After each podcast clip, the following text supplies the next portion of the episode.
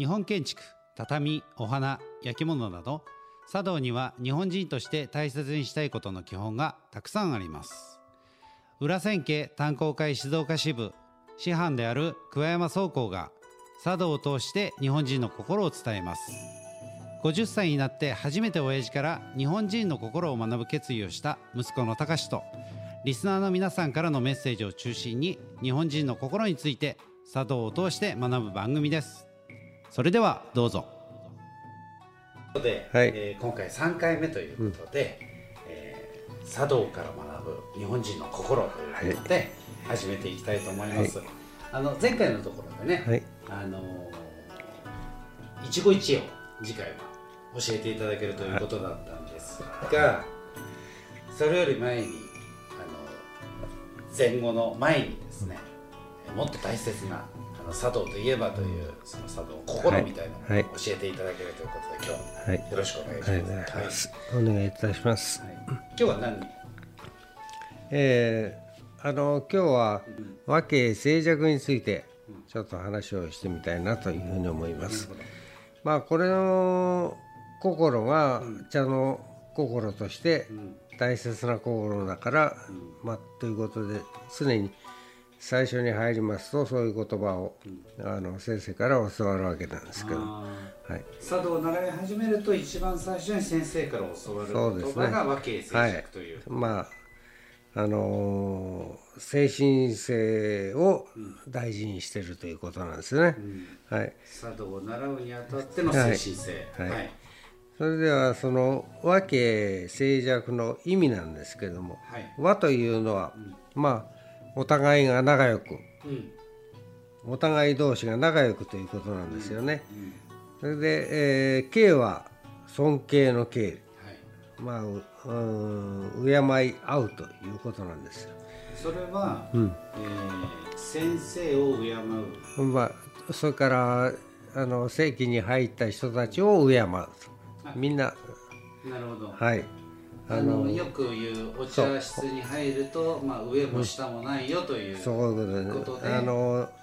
みんな同門は兄弟ですから、はい、そういう兄弟を敬い合うということとにつながっていくんじゃないかなというふうに思います。はい。はい、静寂の性はあの清らかなことですね、うん、うん、そのままそのままです、うん、もうはい。席に入ったら、とか学ぶ時には自分の心を清らかにしようと、うん、いうことなんまあまあまあ例えば今日の晩ご飯は何かなと考えるんではなくて。なくて、はい、そのなんですかね。すっきりした気持ちですかね、うん、うん、そういう気持ちを持ちなさいと。はい。で弱というのは、うん、まあ、一番これ大事なことなんですけども、うん、何事に対しても動じない心、うん、要するに座った心ですね。はい、あの何ていうんですかあの今お茶を習ってるとかそういうことを、をあの学んでいくことに対して、うん。そんな横やりがなんで習ってるのとかそういうことじゃなくて、うん、自分の気持ちをそこに決めたら、うん、そこに動じない。あうん、初心を忘れることです。そういうことですね。はい、うん、まああの初心忘るべからずというふうなことも言いますし、あの習う、うん、習う気持ちを大切にしましょうということなんですよね。その気持ちを持ったらその気持ちをあこうゆらゆら動かさないで、うん、あの常に持って稽古に学びましょう、まあ、稽古を、うん、受けましょうということ。ということは今のことを整理すると、うん。うん、お茶を習うための大事な心としてそうですね、えーと、はい、要はお茶室、まあ、お茶を習ってるこう生徒同士が、はい。えー、仲良く、うん、でお互いを敬い合い、はい、そうですね。で、えーと、清らかな要はそのそうそう。よよこしまなというかそうですね。心ではなくそういうそう。そのお茶の、えーと、習ってる今のこのお茶の習っているお茶を極極めるというか、はい、そういうことだけを考えてで、えー、稽古に励みなさいよっていうような意味で。意味です。ああ、はい、なるほど、はいそういう気持ちで稽古を続けなさい、うん。うん、ということ。まあお茶に対してでもですね、お茶の道に対してもそういうふうな気持ちを持ちなさいということですね。まあ、でもこれってあの今のね、はい、社会においてもやっぱりそういうことが言えるかなって思うのはそうですね,、はい、ねやっぱりこうなんでしょう少し前だと、うん、あの同じ同期で入ったサラリーマン同士のね、うん、同期を蹴落としてでも 上がろう、そうですね、上がってやろうとか、うん、偉くなろうとか。偉くなろうとか、そういうことでだったりだとか、まあ、これをしたら給料がいくら上がるかなとか、これをそういう金銭的なものも考えこれをしたらこうトップになれるかなとかって、まあ、そういうことも、うん、えー、成長のためにはもちろん大事なことだとは思うんだけれどもで、でもあの根っこの部分かな、やっぱりこうお茶でもそうだし、まあ、人としてというか日本人としての、こう根っこの部分っていうのは、ね、今のその和敬静寂っていう言葉には入っているのかなと。そうですね、はい。あのー、まあ生きていくっていうか、うん、その生活していくかっていうか、うん、まあお茶を習う道場ですよね、うん、道場に置ける心構えっていうんでしょうかね、そういうものをそういうところで持ちなさいということだ。あそれはまあお茶に限ったことではないと思うんだけど、うんはい、なぜそれを利休利休が大事にしていたというか、うん、最初の教えっていうことになると思うんだけど、うん、なぜじゃあ利休はそれを大事にしたのかな、っていうのはやはりその時代性もあるんじゃないですかね。うん、そのあの結構その秀吉に仕えていた利休が、そのそういうものにとらわれないっていうか、あのみんな平等なんだという気持ちがあって、屈しない気持ち、うん、それと、まあ、利休自身も、うん、あのー、大徳寺の和尚に、うん、あのー、疲れて禅を学んでいるということで、この頃のあの茶事お茶を習っている茶人たちは、常にその大徳寺の禅禅のを学んでいたわけなんですよね。和尚について。大徳寺っていうのはどこにある大徳寺っていうのは京都の、うん、えー、にあるんですけども。今でもある。ありますね、うん、あの臨済宗、大徳寺派の,、あの本山なんですけども、そこに行ったりするとお茶なんかもあもうあのみんないますし、受講院っていうお寺があってそこには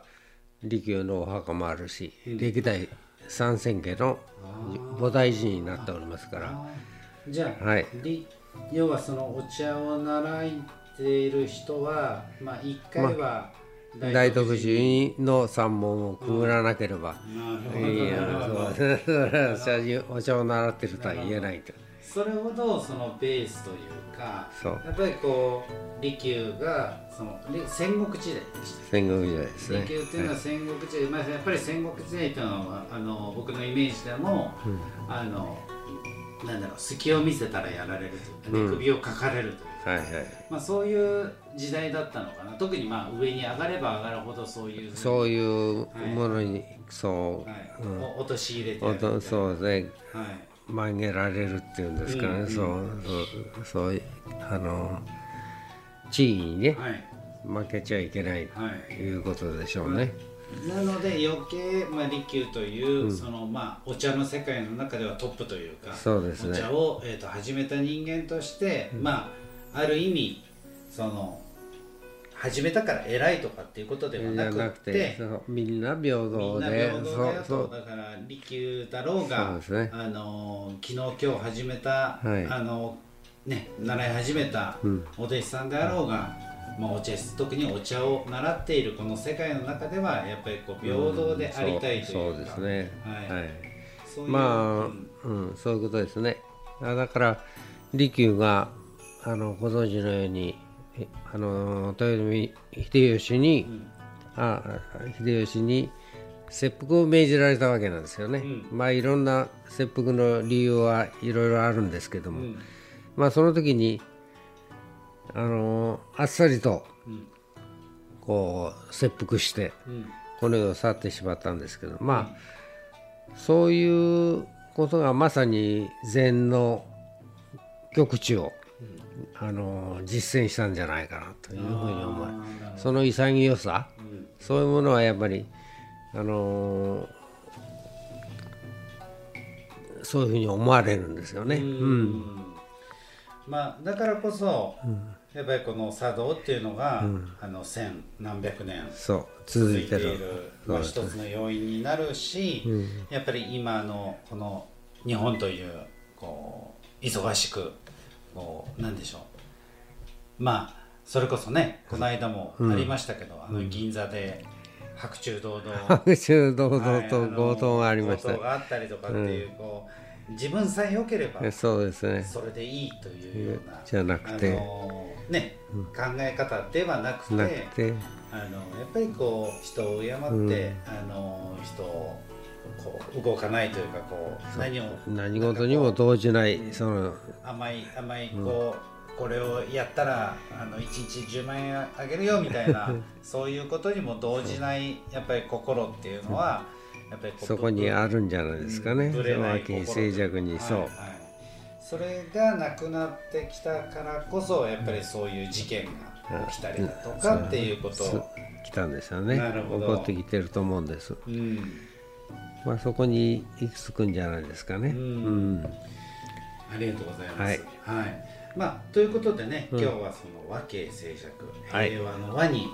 えー、敬い、えー、清らかな心で、うん、えっ、ー、と動じない、うん、清らかで動じない心を持って、そうですね、はい、という、えー、生き方静寂を、考え方というか、はい、はいを教えてい。ただきました。はい、はい、はい、ありがとう。はい、あのー、まあね。というそのベースを習ったところで、はい、まあ、次回はね、はい、いよいよまた、あのー、先日のね前回の、あのー、予告ではないですけれども、はい、一期一会から、一期一会ということを、うん、あの教わっていこうかなというふうに思いますので、今日はまあこの辺で、はい、えー終わりということにしたいというふうに思います。はい、はい、えっ、ー、とまたですね番組に対しての、はい、えー、意見とか、うん、感想とか。またあの質問なんかがありましたら、はい、あの番組のね公式実はあのツイッターを僕、立ち上げておりますので、あの番組の詳細のところに書いてありますので、えー、そちらの方まで、はい、ツイッターの方まで、えー、ご意見ご感想をお寄せいただけたらありがたいです。ということで次回一期一会ということで、はい、はい、はい、またよろしくお願いいたします。はい、お願いいたします。ありがとうございました。はい